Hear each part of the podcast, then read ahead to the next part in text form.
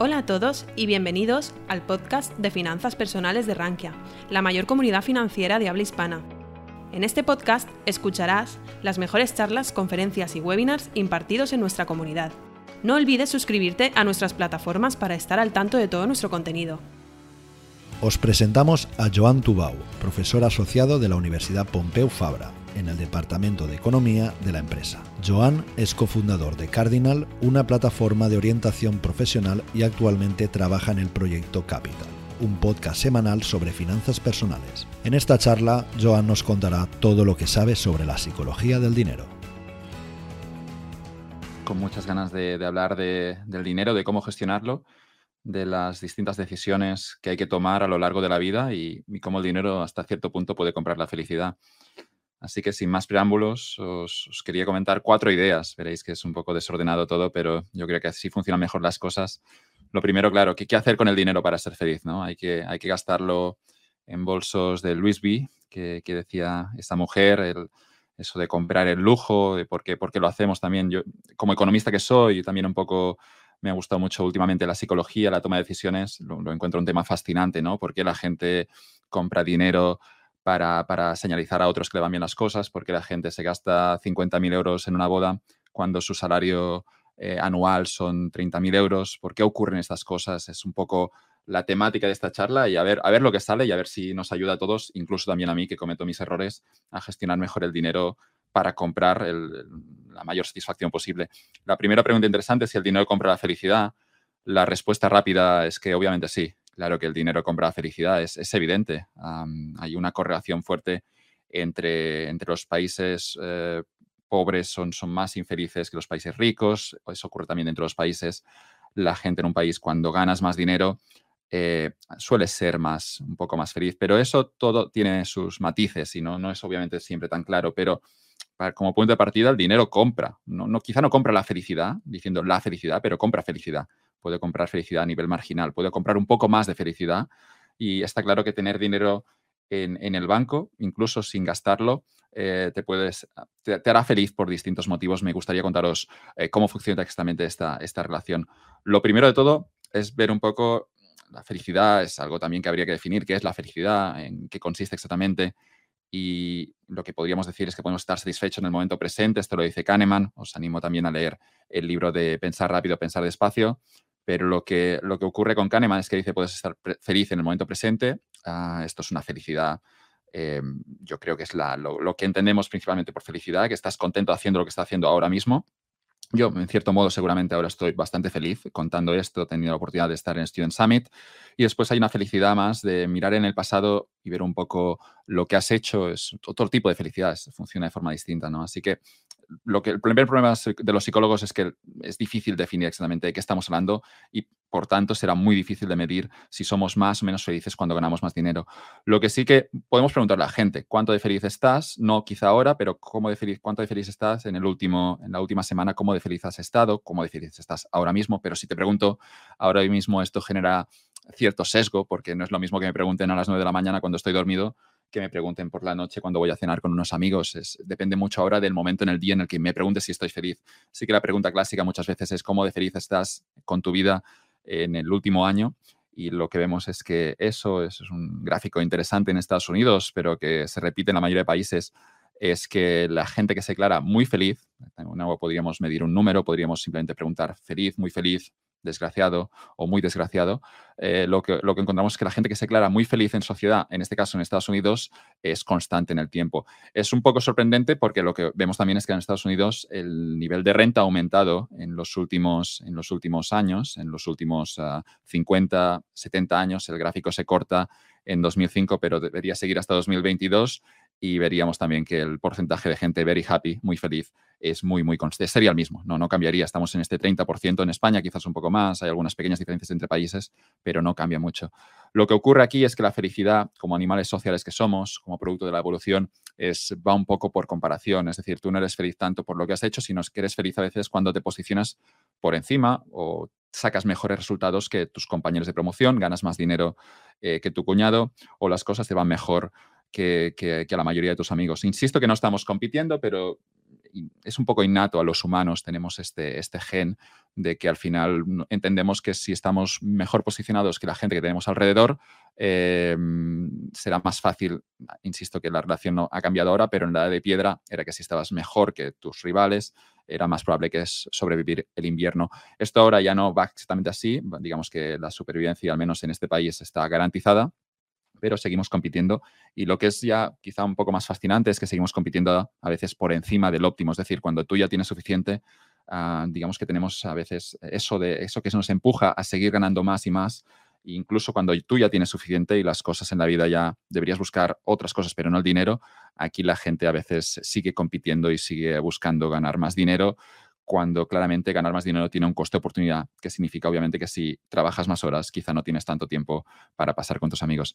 Esto yo creo que es interesante ver de nuevo que no, que no cambia la, evolución de gente muy feliz en Estados Unidos. Yo, lo encuentro siempre, no sé, la palabra es curioso al menos, y estoy convencido que dentro de 100 años, cuando el PIB per cápita del primer mundo sea de, yo qué sé, un millón de dólares por persona, eh, lo que ocurrirá es exactamente lo mismo. Tendremos más lujos, tendremos más comodidades, pero la gente muy feliz eh, seguirá siendo un 30% de la población porque digamos que el ADN de los humanos, eso no cambia en el tiempo y a pesar de que la sociedad vaya evolucionando, eh, tenemos este, este, este, espíritu competitivo de compararnos. ¿no? En esta viñeta del New Yorker lo contaba muy bien. If you choose, em, el tema es que si te comparas con con tus, con, siempre te sientes inferior porque fuiste a una buena escuela, en este caso le dice la chica al chico, eh, si, deberías, si quieres sentirte más exitoso, deberías ir, tenías que ir a una escuela donde, donde haya gente menos brillante y después como te comparas con gente, digamos, más normal, seguramente tú estarás más satisfecho con tu rendimiento. Si vas a algún sitio muy, muy bueno, eso le pasa a los estudiantes de Harvard, puede ocurrir en alguna universidad española, si estás rodeado de gente muy buena, lo que te ocurre es que tú siempre tienes ese complejo de que a pesar de que te vayan las cosas, a pesar de que quizá tienes un salario muy alto, siempre tienes la sensación de que la gente a tu lado le va un poquito mejor. Así que nada, yo también os animaría a no compararos con nadie, eso ya es consejo de Taleb, nos, nos anima a buscarnos nuestras propias métricas, a buscar un poco qué significa para ti el éxito y que, este, que esta pregunta venga del interior, que no venga definida por, por convenciones sociales, por ideas de tener un coche o estar, eh, ser miembro de un club de golf y a partir de aquí darte tus metas, competir en ellas y cuando alcances esa meta entender que a veces no hay que seguir compitiendo a pesar de que haya ese, instinto por seguir mejorando y mejorando. Eh, la felicidad se podría medir también a distintas edades. Eh, vigilad la métrica, las estadísticas pueden ser muy engañosas y aquí veremos que en el índice está, digamos, el, el, eje está, está truncado, está eh, va del 8,6 al 6,8. Así que la diferencia no es tan grande, pero vemos que la gente suele ser muy feliz a los 16, 18 años. La universidad, normalmente la gente lo recuerda como un periodo muy feliz. Luego va poco a poco para abajo. No sé si la vida te decepciona. Incluso la gente cuando tiene hijos siguen decepcionándose. Eh, día a día, cada vez estás más decepcionado con la vida y lo que esperabas de ella porque no han llegado la mayoría de cosas. No me quiero poner existencialista, pero digamos que también la vida va muy rápido y te das cuenta, joder, esto está pasando, me está pasando todo y no, no lo estoy disfrutando y llegará un día y obviamente te mueres, ¿no? Pero para dar un mensaje optimista, lo que ocurre es que a partir de los 55, 60 años, la gente, hay un pequeño repunte, insisto que, que la métrica aquí no, no cambian tanto los números, pero hay un pequeño repunte que si llegas a la vejez y estás bien de salud, si no sientes dolor, si no, siempre habrá pequeñas cositas, pero si estás bien de salud, lo que ocurrirá es que, es que normalmente la gente luego haya un repunte en la felicidad. ¿no? Vemos que la edad más miserable es cuando tienes hijos adolescentes, si has tenido hijos, pero alrededor de los 48, 49 años es cuando la gente declara ser menos feliz. Y hay quien dice que eso de tener hijos adolescentes por casa eh, puede dar algunos dolores de cabeza. No lo sé, no lo sé. Al final tampoco, yo conozco mucha gente que es súper feliz a los, a los 40 años y conozco gente que puede ser desgraciada a los 18 y aquí, digamos, que, de nuevo estamos estudiando un campo complejo, los psicólogos llevan 100 años discutiendo sobre eso y todavía no han alcanzado un, digamos, un consenso. Pero es, interesante verlo y después ver la relación con el dinero, ¿no? Eh, que cómo puede ser que cuando no tengas nada de dinero, cómo puede ser cuando, cuando tienes 16 años, cómo es que eres tan feliz. Y es yo creo una cuestión de expectativas. Cuando, cuando esperas cuando digamos que la vida tienes también muchos sueños y todo lo que haces realmente puede ser nuevo y todo es sorprendente, digamos que los 17 años, a pesar de tener poco dinero, a pesar de quizá tener solo mil euros para unas vacaciones con Interrail, con los colegas, eh, esas vacaciones van a dar muchas cosas. Y a pesar de gastar mil euros y dormir en hostels y viajar en un tren cama em, cutre y lo que sea, lo que ocurre es que, es que te lo vas a pasar muy bien y vas a generar también muy buenos recuerdos. Y luego ya con, con 50 años quizás estás ganando ya salarios mucho más altos y te puedes gastar 5.000 euros en unas vacaciones y te vas a Bali a un complejo todo pagado, sin ningún tipo de aventura y todo es aburrido. Y lo que ocurre es que a pesar de gastar más, obviamente no eres más feliz que cuando con 16 tenías simplemente sueños y tenías toda Europa por delante por descubrir con tus colegas y sin ningún tipo de compromiso. Hay muchas cosas obviamente que afectan nuestra felicidad. Una de ellas es la libertad y, aquí, claro, con 16, con 17 hay esa sensación, realmente hay pocos compromisos y la vida puede ser muy divertida, que a medida que te haces mayor, sí que es cierto que van llegando algunas presiones. A veces, obviamente, nosotros también nos comprometemos por motivos evidentes y, digamos que la vida quizá deja de ser tan divertida como era cuando éramos adolescentes.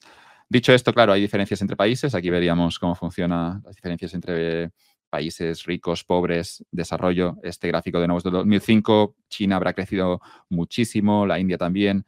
Eh, los países en desarrollo, algunos de ellos están creciendo. Y lo que vemos en cualquier caso es que hay una cierta correlación eh, entre, entre ganar más dinero, entre tener un, mejor, un mayor PIB per cápita en, los países y, declarar luego lo que aquí se llama Average Life Evaluation. Es un poco la pregunta que contaba antes, ¿no? Depende cómo la hagas, el momento del día, pero cómo satisfecho estás ahora con tu vida se entiende obviamente desde que has nacido. Es interesante porque, claro, el número siempre irá, obviamente puede ir de 0 al 10, depende ahora de la métrica que tú decidas, pero de 0 al 10 lo que encontramos es que en los países más pobres, raramente, si, si, si, si, sufres para incluso alimentar a tus hijos, si, si el trabajo te pagan poco, si no puedes pagar ni alquiler, como puede ocurrir en algunos países africanos donde hay escasez, de, materias primas, donde los alquileres son, pueden ser muy, muy altos. Eh, eh, obviamente vas es imposible ser feliz si no puedes cubrir necesidades básicas. Pero a medida que un país crece y es más rico, y aquí ya no hace falta ser un país súper rico como Noruega o Dinamarca, sino que puede ser un país simplemente que ya está cubierto las necesidades básicas como México o Costa Rica, lo que vemos es que ya la gente puede ser de media un 7 o un 8 de feliz. Luego es sorprendente, claro, porque países como, bueno, por ejemplo, Costa Rica o México, que son mucho más pobres que Estados Unidos, vemos que sus ciudadanos declaran ser más, más felices en, la media.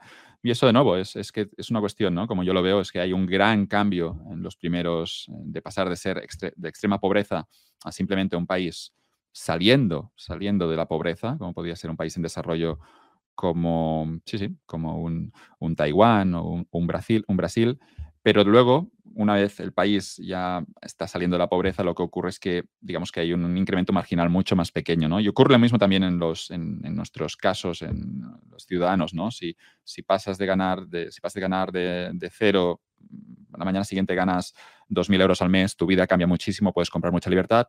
Luego, si pasas a ganar de 2.000 a 10.000, digamos que el incremento total es, es mayor, son 8.000 de absoluto, pero eh, el impacto sobre tu felicidad seguramente será mucho menor. Y luego, si pasas a ganar, si estás ganando 10.000 al mes y pasas a ganar un millón, eh, aquí, de nuevo, vuelve a ser un incremento mayor, pero no te cambia tu vida. Así que aquí los economistas hablamos de eh, utilidad marginal decreciente del dinero. El dinero compra mucha felicidad al principio, ah, cuando tienes poco, pero hay un momento en el, que, en el que quizá ya tienes suficiente. Dicen, quien lo ha estudiado, aquí hay algunos estudios de Kahneman, pero se pueden buscar, todos son fascinantes, que es a partir de los, en el caso de Kahneman, estudiando Estados Unidos, era más o menos a partir de los 50 mil dólares anuales eh, no cambiaba mucho el hecho de ganar 55 o 60, pero sí que obviamente pasar de 20 mil dólares anuales a ganar 50 mil, había un incremento de vida muy importante.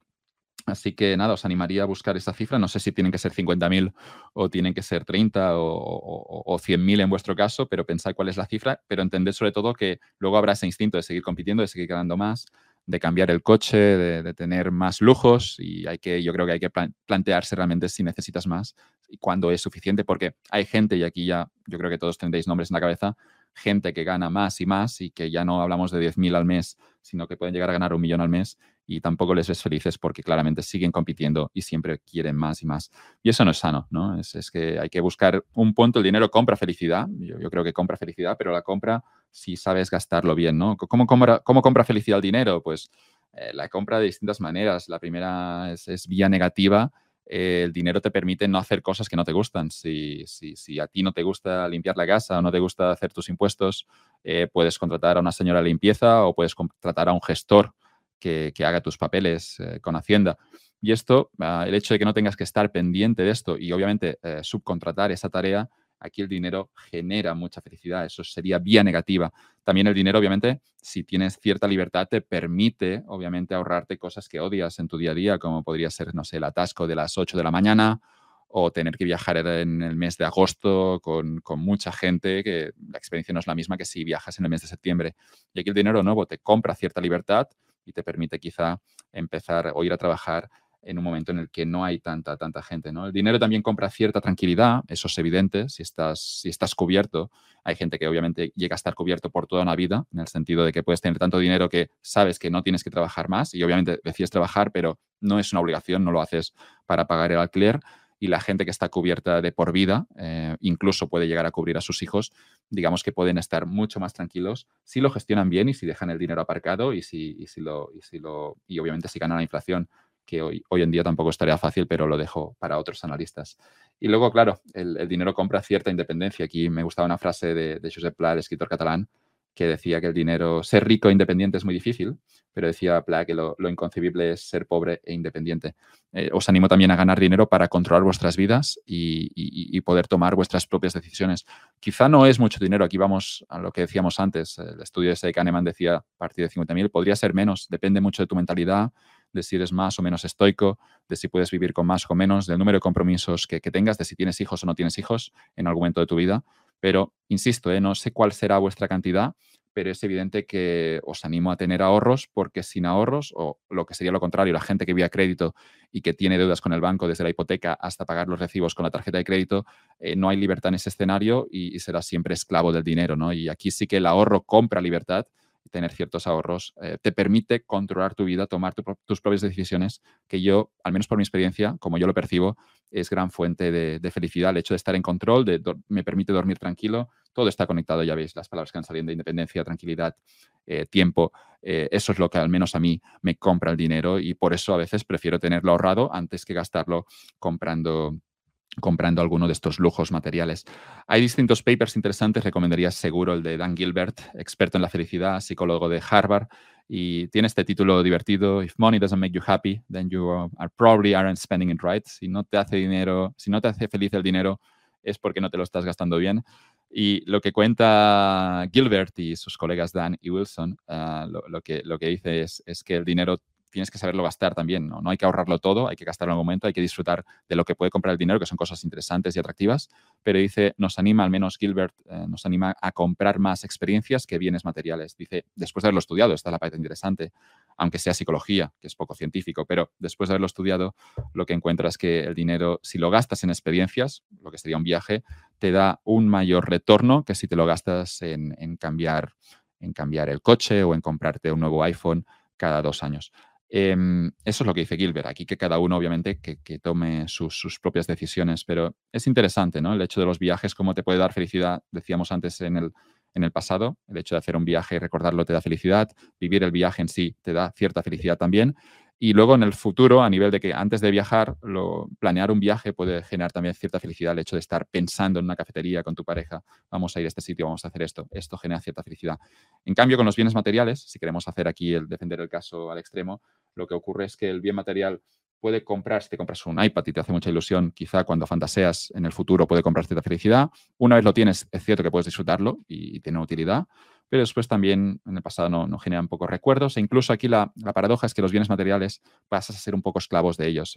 Eh, hay eso que dicen los budistas de estar, de estar atado al objeto, ¿no? Y el hecho de que una vez posees algo ya tienes miedo a perderlo y, tiene ese problema, ¿no? Que te puedes comprar un coche nuevo, pero si realmente no llegas y este coche te requiere un esfuerzo muy grande, quizá vas a sufrir más de que alguien le haga algo a este coche, de que, de que le pase alguna cosa e incluso ya no vas a dormir tranquilo por las noches.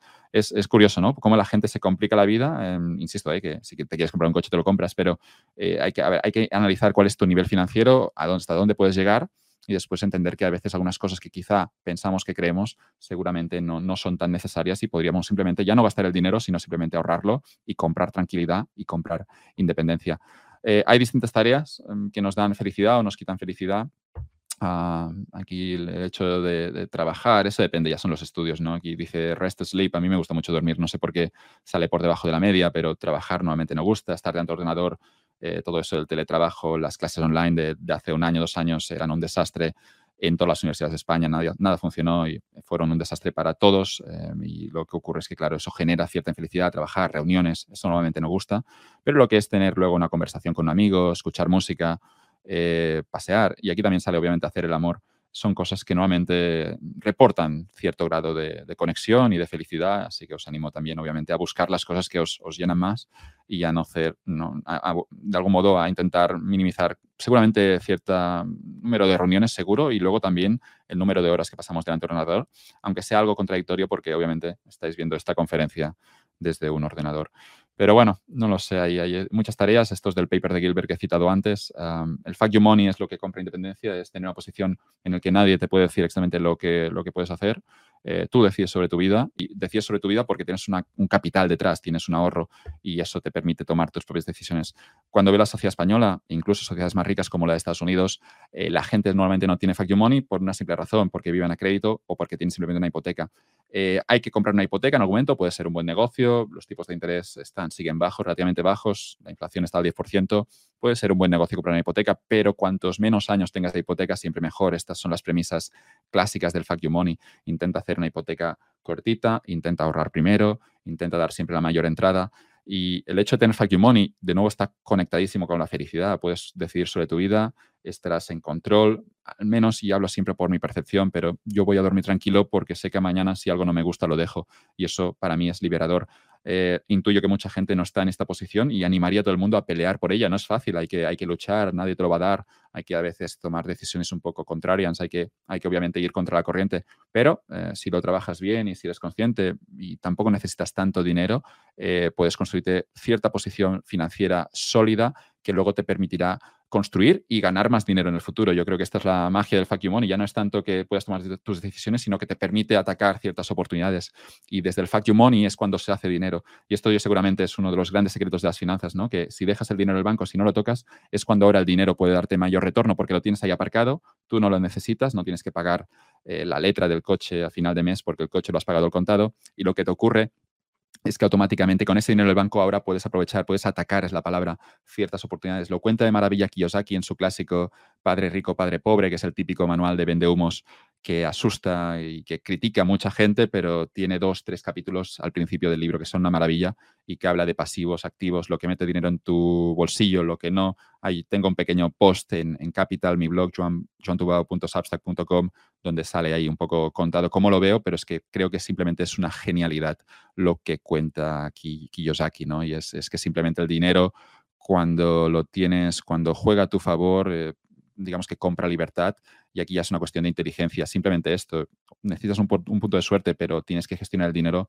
para nunca ser esclavo de él, para nunca depender del dinero, no tener pasivos y luego tener el dinero siempre aparcado, preparado para atacar las oportunidades que te depare la vida. La crítica de Kiyosaki, la clase media, que es un clásico y es un fragmento de Padre Rico, Padre Pobre que yo no he olvidado, es que digamos que la clase media está atrapada él dice en los trabajos de asalariados, está atrapada en impuestos muy altos para ese tipo de trabajos, está atrapada en el hecho de no tener ahorro y luego está atrapada también por tener muchas horas del día ocupadas. Y a partir de aquí, con esa fórmula, lo que ocurre es que a veces en la vida se presentan oportunidades, pero la clase media no será capaz de atacarlas. aquí nos anima, primero todo, a empezar por el, ahorro, ahorrar, eh, tener esa posición controlada financiera estable. No tiene que ser muchos ahorro, pero cubrir quizás seis meses, un año eh, sin poder trabajar y eso automáticamente te da mucha tranquilidad. Yo ya me voy a dormir que si mañana no estoy contento con mi jefe, si mañana ocurre algo y no estoy contento con mi pareja, yo puedo dejarlo y aquí no ha pasado nada y, todos felices, ¿no? Pero el hecho de que no tienes que romper, no tienes fuck you money, no, no, tienes que utilizar fuck you money. Hay una quote de la serie Billions donde dice de qué sirve fuck you money si no mandas a la mierda a la gente, si no dices fuck you de vez en cuando. Y insisto que el fuck you money puede generar utilidad, sin llegar a utilizarlo nunca. El, simple hecho de tener fuck you money te dará una tranquilidad y te dará, eh, te, elevará por encima, eh, yo creo que es la palabra de, mucha gente que no lo tiene y a partir de aquí podrás tomar muchas mejores decisiones. Así que os animo a tener fuck you money e incluso a no utilizarlo nunca. No, no hace falta utilizar el fuck you money porque simplemente el hecho de tenerlo ya te, digamos que te hace mucho más sabio. Son muchas ideas. Esto ya, bueno, esto es de Breaking Bad. Walter White, digamos que se dio cierta posición de fuck you money. Pero, pero no sé, el dinero también es peligroso. El hecho de tener ya mucho dinero, de la película Into the Wild, eh, la historia de un chico que se revela contra la sociedad, de un libro, no es, un caso real.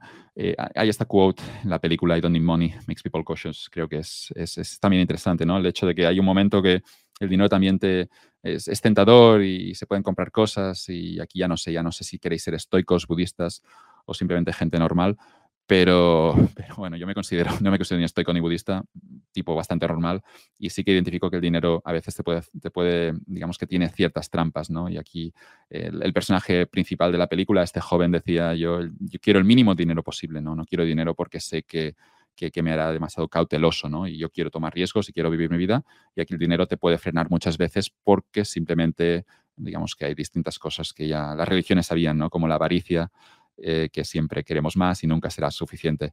Eh, hay la utilidad marginal decreciente que decíamos antes, cómo te cambia la vida de los 0 a los 1000 es mucho mayor que del 1000 al 10.000 a pesar del incremento.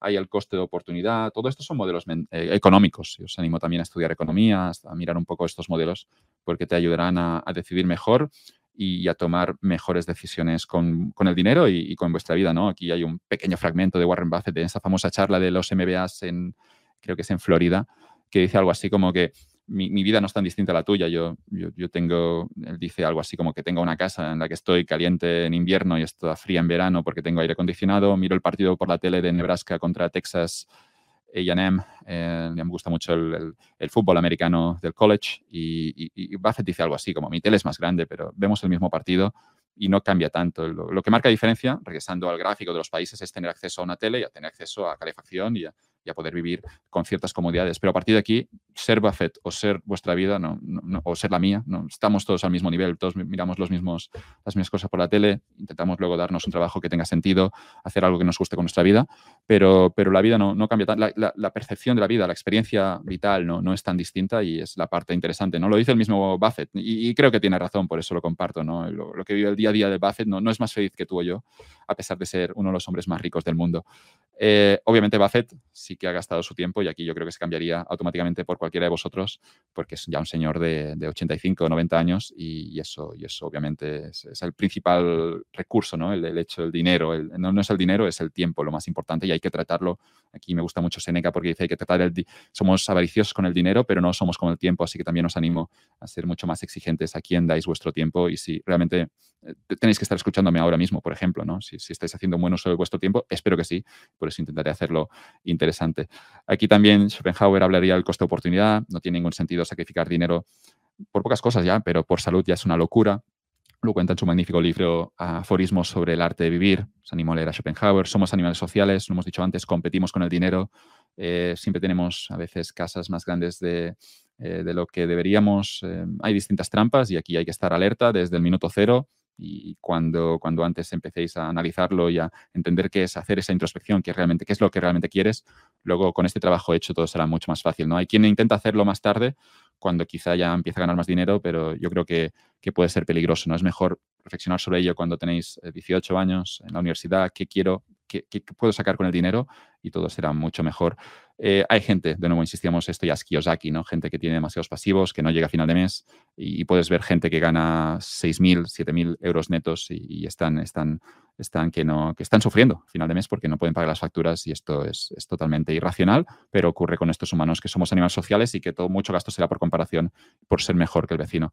Eh, en la bolsa, bueno, tenemos también la psicología del dinero, las burbujas, vigilad con todo. Buffett decía que la gente cae en las burbujas porque no quiere ver personas más estúpidas que, ellos. Eh, ganar más en bolsa es difícil, pero claro, hay que mirar el largo plazo, no el corto plazo. Y obviamente la última pregunta es qué es la felicidad, ¿no? Y lo decíamos antes que seguramente tampoco es la experiencia eh, del día a día, lo que está haciendo todos los días es más que estés satisfecho con tu vida. Este es Miyazaki, un tipo al que admiro mucho, director de cine japonés, sigue trabajando uh, con sus 90 años 80 años y sigue haciendo películas y él dice que no está feliz, pero está haciendo algo que tiene sentido y decía que lo importante en la vida es, es el hustle, es el hecho de seguir peleando, de seguir insistiendo y esto es lo realmente importante, el hecho de darte un objetivo, de darte un trabajo que, que tenga sentido para ti y os animo también a buscarlo, pero desde posición fuck you, recordad, no, es, es lo más importante. El último consejo es de Giro, eh, dice en el documental Giro Dreams of Sushi, cocinero de, de sushi de, en este caso, 85 años, eh, similar al caso de Miyazaki, eh, en este caso un cocinero, este es su hijo y un mercante del pulpo en el mercado de Tsukichi en, en Tokio, y lo que dice el, el hijo de, de Giro, el documental está disponible en YouTube, dice que en estos días la gente joven se preocupa por, uh, skills. Eso es lo que, lo que nos pide, lo que, lo que dice el mercante del pulpo y lo que nos dice también Giro a lo largo de todo el documental. Os animaría a invertir en skills para ganar dinero, ahorrarlo, desarrollar Fusion Fuck Money y atacar las oportunidades. Esto es un poco el game plan. Mucha suerte con vuestro trabajo. Podéis encontrar en Twitter y nos seguimos encantado de responder cualquier mensaje por DM en Twitter, siempre abiertos. Y os animo también a seguir mi nuevo blog Capital sobre con podcast de entrevistas con, economistas, deportistas, gente que, habla sobre decisiones y también un artículo siempre todos los sábados y domingos hablando de dinero. Encantados de, encantado de charlar con vosotros y lo que queráis. Si te ha gustado nuestro podcast, te invitamos a que nos lo cuentes en los comentarios. Además, no olvides suscribirte a través de tu plataforma favorita o el blog Rankia Podcast para estar al día de todas las novedades.